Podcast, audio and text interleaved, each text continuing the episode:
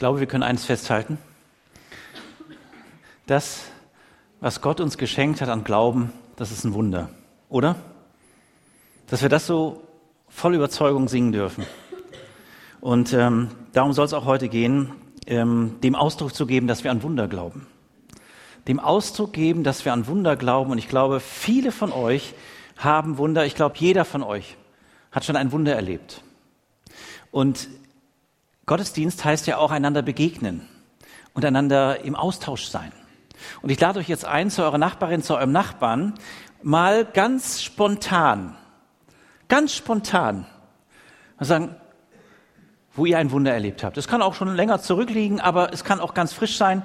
Wendet euch mal zueinander zu und unterhaltet euch mal kurz darüber, wo ihr euch das letzte Mal so ein Wunder für euch erlebt habt. Bitte, ermutigt euch darin.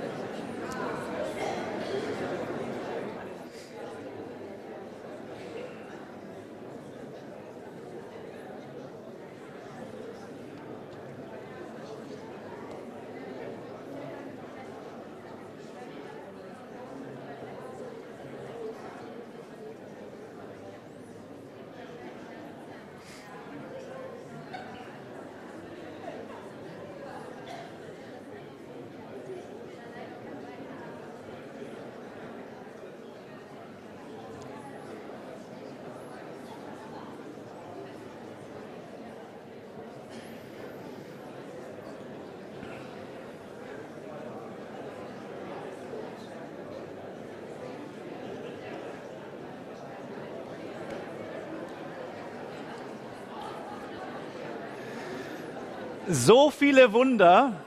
Ähm, eins, zwei, drei.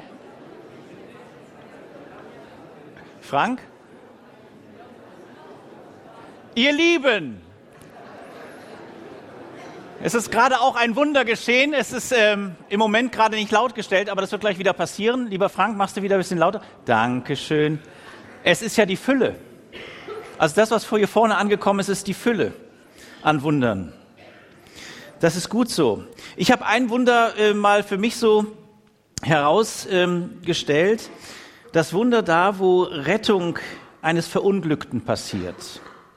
Ja, ob es in einer Höhle ist, ob es bei einem Skiunfall ist, äh, wie auch immer im Bergwerk. Äh, und dann habe ich mir vor Augen gemalt, was das auswirft, wenn ein Wunder geschieht dass da unsagbare Freude da ist, dass eine Gemeinschaft sich eröffnet von Erleichterung. Davor war auch ein Ringen, ein Kämpfen. Und dann aber sich eine Freude und eine Dankbarkeit eröffnet, auch von vielen, die eigentlich nur vielleicht ganz weit hinten Steine zur Seite geschleppt haben. Und dann hebt man, wenn es möglich ist, oder man trägt die Person, die gerettet wurde, oder die Personen, die gerettet worden sind, man trägt sie vorsichtig heraus und spätestens, wenn dann das Licht wieder gesehen wird, für den, der verunglückt war, aber auch wenn die Menschen, wir sehen, dass jemand aus diesen Trümmern herauskam, lebend, dann ist ein Klatschen da, dann ist ein Feiern da, dann ist eine Freude da. Und ich habe mir vorgestellt, genauso stelle ich mir das vor, über jeden einzelnen von uns, der erneut das Wunder der Rettung in seinem Leben zugelassen hat, dass im Himmel große Freude ist. Und dass das nicht einfach so, naja, das ist jetzt so passiert, nächste bitte, sondern dass unsagbar bleibende Freude und ein Jubel ist. Diese Freude an dieser Gemeinschaft, an dieser Rettung ist etwas, was Leute unter uns nicht erleben. Sie müssen in Isolation leben. Sie warten auf Rettung. Sie warten auf Rettung. Also wer von euch schon mal auf einer Isolierstation war, der weiß, äh, was das eröffnet. Es eröffnet unsagbare Disziplin für den, der auf dieser Isolierstation ein Jahr gefunden hat, dort zu sein, weil er weiß, ich muss jetzt isoliert sein. Es eröffnet einen hohen Anspruch an Begleitung und an ärztlicher Weisheit und Pflege für die, die ihn begleiten, die sie begleiten.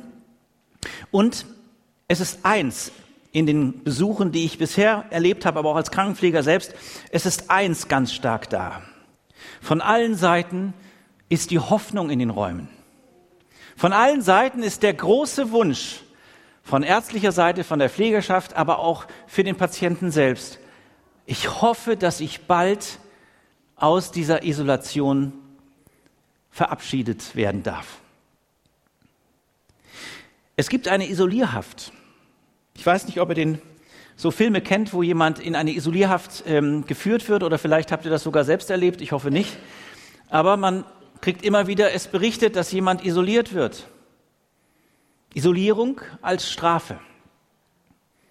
Dass ein Mensch gebrochen wird.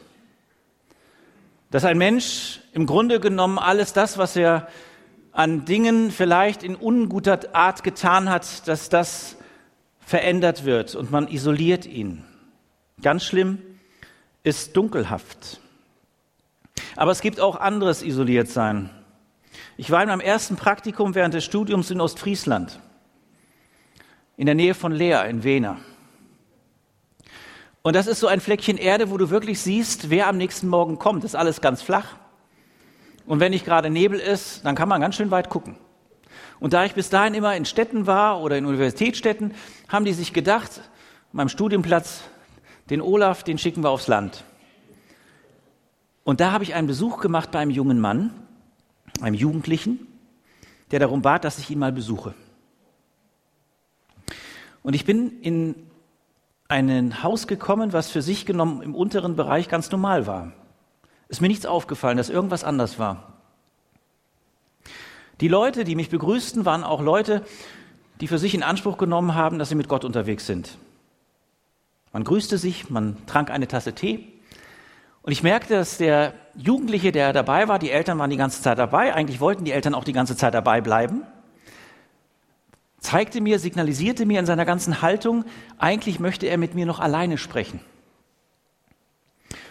Und ich sagte das, weil ich das spürte. Ich sage, Mensch, wäre das nicht noch klasse, wenn wir auch beide noch mal alleine reden? Wo können wir das denn tun? Und er sofort, ohne zu warten, in meinem Zimmer. Und dann sind wir eine Steige hoch. Und im Raufgehen merkte ich schon, dass es kalt wird. Und es wurde immer kälter. Und ich kam in ein Zimmer. Ich weiß nicht, wie ihr euch ein Jugendzimmer vorstellt. Ich kam in ein Zimmer, wo ich dachte, ich komme in eine Zelle. Da war ein schlichter Schrank, wirklich oberschlicht, ein Bett. Es waren keine Poster, keine Bilder. Es war nichts auf dem Boden. Es war nichts in irgendeiner Weise, was mich irgendwie erinnert an Jugendliche. Und ich war fassungslos. Und dann sagte er mir, zeigte mir ein Buch. Es war so eine Klatte. DIN A4. Und er sagte, deswegen will ich nicht mehr leben. Dann schlug ich das Buch auf und da stand seitenweise ein Satz wie, ich habe gefälligst mein Bett zu machen, bevor ich das Haus verlasse. Ich habe gefälligst meine Schuhe auszuziehen, bevor ich die Schwelle von der Haustür in den Flur gehe. Seitenweise. Es hat mich so fertig gemacht. Könnt ihr euch das vorstellen? Ich habe sofort überlegt, wie kann ich jetzt diesen jungen Mann in irgendeiner Weise helfen? Wir haben gebetet und ich habe versucht, auch dem meinen Kollegen das zu sagen, bei dem ich das Praktikum gemacht habe, und wir haben versucht, irgendwas in die Wege zu leiten. Aber ich sage euch, es war so schwer. Und eins habe ich kennengelernt da. Er war total isoliert. Wisst ihr? Vielleicht geht ihr an eure Arbeitsstelle oder vielleicht begegnet ihr jeden Tag Menschen und ihr denkt, das ist alles normal. Und in Wirklichkeit sind sie zutiefst isoliert worden oder haben sich auch selbst isoliert. Er hat sich immer mehr verschlossen, weil das war seine einzige Chance, damit umzugehen. Ich möchte euch den Predigtext lesen für heute. Matthäus 9, die Verse 19 bis 23. Auf dem Weg zum Haus des Vorstehers folgte Jesus und den Jüngern eine Frau, die schon seit zwölf Jahren starke Blutungen hatte. Sie berührte heimlich den Saum seines Mantels, denn sie dachte, wenn ich nur seinen Mantel berühre, werde ich wieder gesund. Da drehte Jesus sich um und sagte zu ihr, meine Tochter, hab keine Angst. Dein Glaube hat dich geheilt. Und im selben Augenblick war die Frau gesund. Diese Predigt soll dem Ausdruck geben und Raum geben, dass Gott dir ganz persönlich eine Einladung aussprechen möchte. Nämlich die Einladung, darüber nachzudenken, vor ihm nachzudenken, ins Gespräch mit ihm zu kommen. Wo vielleicht auch du Isolationssituationen kennst, wo du dich isoliert fühlst oder wo du da hineingeschoben worden bist, isoliert zu sein. Und dazu hören wir jetzt etwas von Lara Tabea.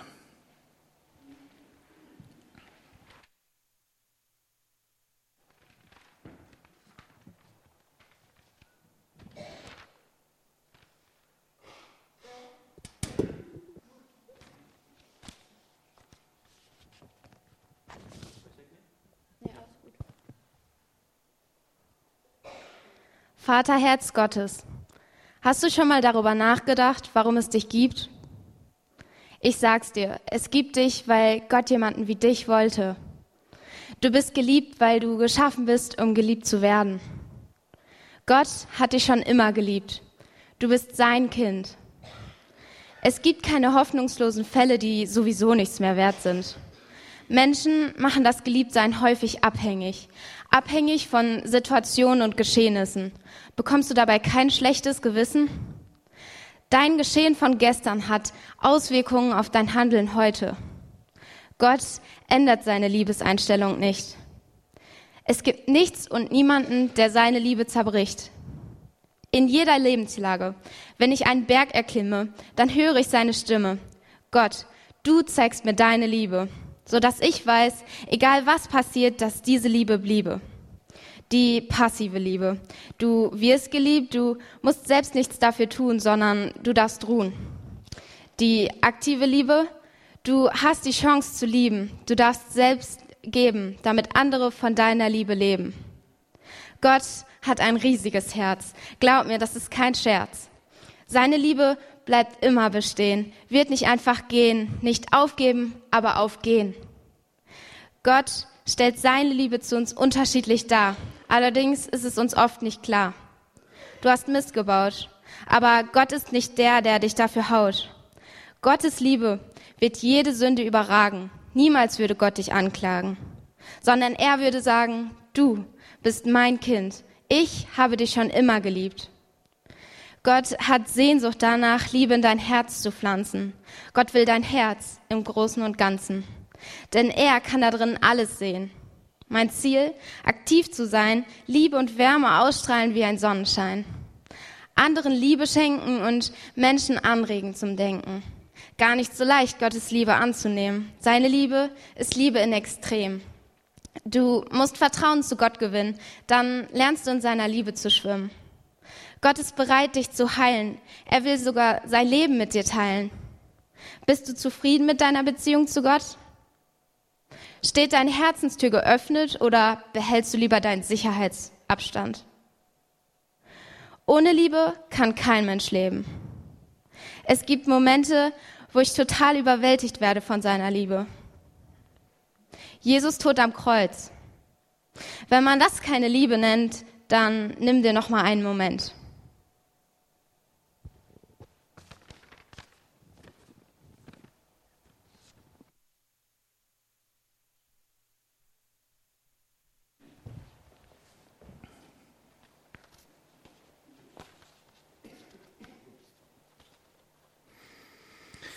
Gedanken einer jungen Frau, die du dir selbst gemacht hast und zu Papier gebracht hast. Danke dafür. Diese Frau, von der ich gelesen habe in diesem kleinen Abschnitt, es sind ja ganz wenige Verse. Sie hat eine Entscheidung getroffen. Sie hat viel ausprobiert. Sie ist unterwegs gewesen und hat immer mehr und stärker erlebt, wie sie in eine soziale Isolation geraten ist. Sie hat erlebt, dass Menschen sich wegdrehen und Abstand halten wollen. Aber sie hat eine Entscheidung getroffen. die Krankheit, das Isoliertsein, das im Isolation bleiben, das hat nicht das letzte Wort. Nicht der Arzt, nicht die Dinge, die ich unternommen habe, etwas zu verbessern, dass meine Krankheit genommen wird oder dass nicht nur meine Krankheit körperlicherseits genommen wird, sondern meine Seele wieder auf, einatmet und aufatmet. Sie erlebt, dass sie jemand anders braucht. Und sie ist eine Kämpferin. Ich möchte dich einladen, aufzustehen, nicht jetzt im Bild, und zu sagen, ich sage zum Leben wieder Ja. Ich sage zum Leben wieder Ja, wie Gott es mir anvertraut hat und wie Gott es mir geschenkt hat. Ich stehe auf und fange neu an, ihn in mein Leben hineinzurufen, ihn in mein Leben zu lassen und ich mache mich auf den Weg, ihn neu zu berühren. Lass das bitte an dein Herz.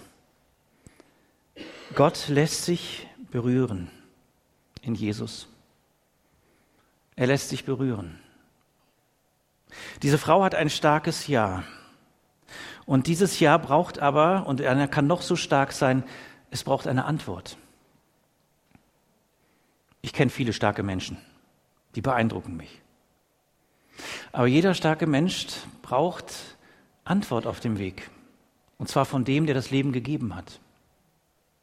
Und der mit ihm, der der Suchende ist, der der Fragende ist und bleibt, und das sind wir ja alle, mit ihm auf dem Weg sagt, du, ich will dich neu ermutigen.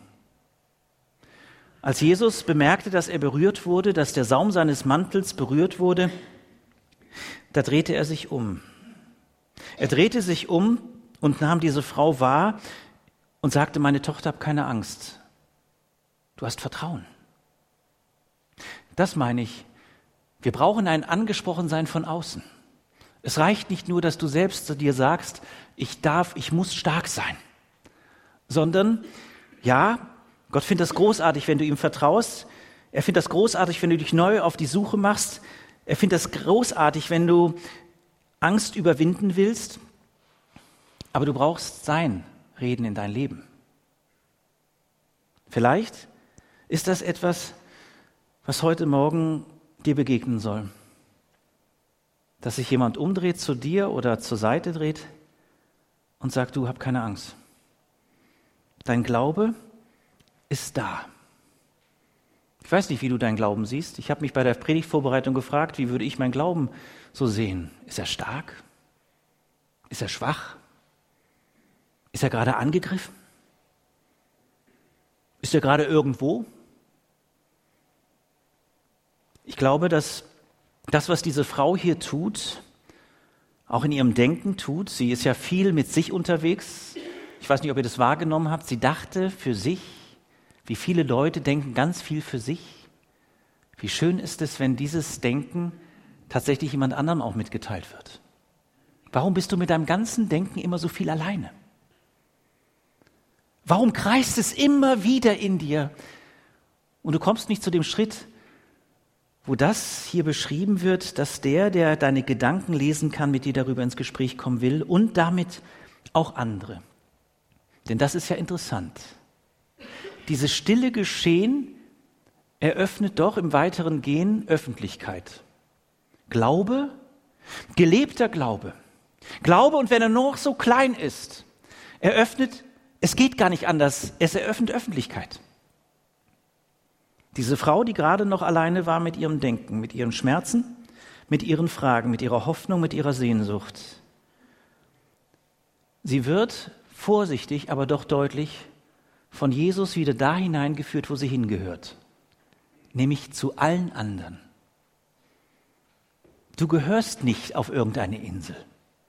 Wir gehören nicht auf irgendeine Insel, auf irgendein kleines, wohliges Heim, wo ich sage, hier, da möchte ich sein, da möchte ich bleiben und du merkst gar nicht, dass du dich komplett isoliert hast. Diese Frau macht mir Mut, sie spricht förmlich mir eine Einladung aus, zu sagen, ich lege alles das, was an Isolation auf mich kam von anderen, in Form von Diagnosen, in Form von Blicken, aber auch das, was Isolation in mir selbst eröffnete, dass ich mich zugemacht habe, dass ich gesagt habe, nie wieder, Vertrauen nie wieder. Sie nimmt alles und bringt es zu Jesus und ist dabei ganz still. Erst einmal ganz still. Und wenn ich doch nur seinen Saum seines Mantels berühren würde. Wisst ihr, für was das steht? Ich musste mich damit ein bisschen beschäftigen, weil ich hoffe, Mensch, der Saum des Mantels, das ist ja doch irgendwie ein eigenartiger Glaube, oder? Wir müssen verstehen, dass auch Jesus, der nicht die Gesetze auflösen wollte, sondern die Gesetze, die guten Gebote des Gottes erfüllen wollte und sie auch erfüllt hat, er auch einen Gebetsmantel getragen hat. Und dieses Gewand hatte so, Bommeln ist vielleicht der falsche Ausdruck, so Fäden, so Schaufäden, ganz bewusst. Also nicht aus Versehen, der, der den Mantel äh, zusammengenäht hat, hat da irgendwie Faden übrig gelassen, so wie wir das kennen. Du hast dann Faden.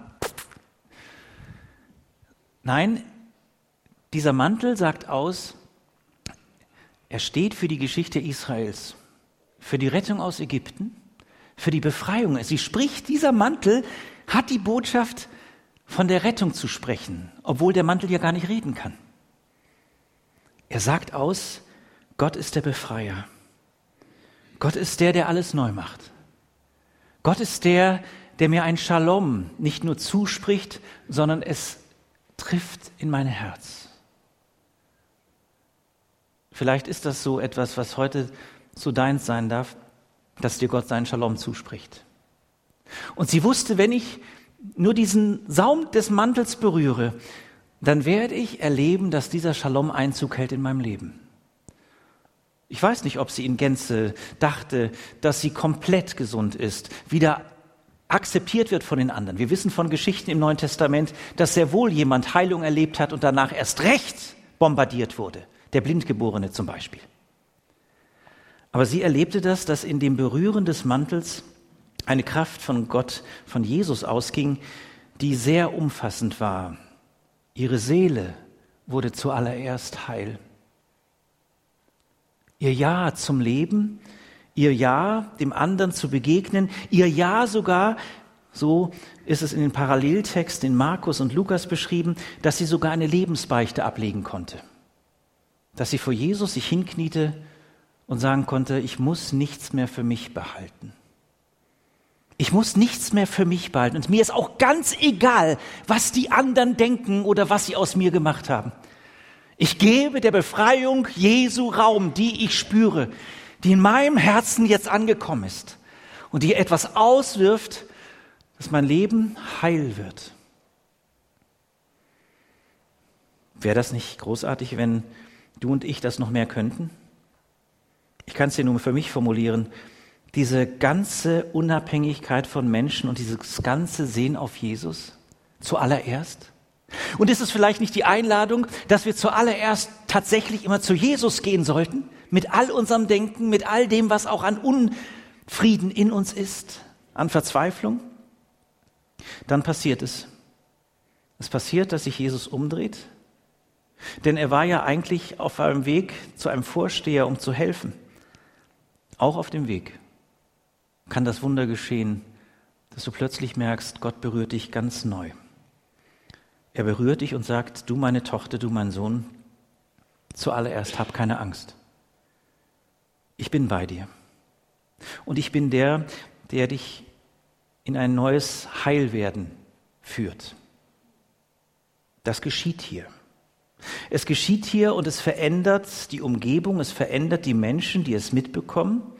Es verändert im Vorübergehen, wo vielleicht gerade bei Matthäus, weil es so kurz gehalten ist, man denken könnte, na ja, das wird berichtet, aber schon ist die nächste Geschichte dran. Nein, es geht ins Mark. Geh daran nicht vorbei. Gott hat dich so kostbar gemacht, darf ich dir heute sagen. Gott hat dich so einmalig gemacht. Geh daran nicht vorbei, dass du dieses Gute, was Gott in dich gelegt hat, dass es nicht verkrümmt oder nicht vertrocknet, nicht abstirbt.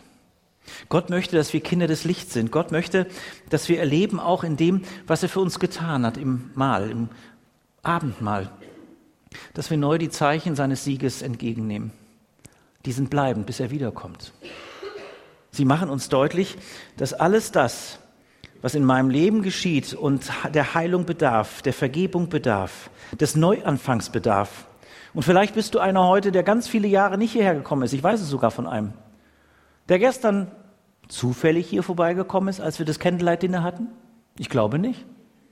Ich glaube, dass das Gott wusste, dass er kommt. Grüß dich. Schön, dass du da bist. Ich sage euch was. Gott möchte seine Geschichte mit einem jeden einzelnen von uns schreiben.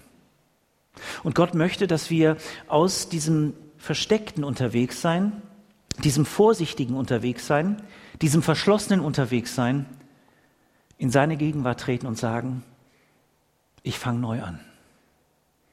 Und ich lasse mir zuallererst von ihm sagen, wer ich bin. Und darüber kann ich anderen berichten, wer ich bin, weil Gott mich dazu macht. Versteht ihr den Unterschied? Ich erlaube damit nicht mehr, dass ein anderer zuallererst das erste Wort hat, auch nicht ich. Wie gerne habe ich das erste Wort, wenn es um mich geht. Kennt ihr das bei euch? Wie wäre es, wenn wir jetzt zum Abendmahl gehen? Dass wir Jesus ganz bewusst sagen, Herr Jesus Christus, ich möchte, dass zukünftig ich viel mehr lerne, dass du das erste Wort hast und auch das letzte. Ich sage euch, es wird sich was verändern in deinem und meinem Leben. So, vielleicht anders, vielleicht ganz anders, aber heilmachend und mutmachend für dich selbst, zur Ehre Gottes und für deine Nächsten. Amen.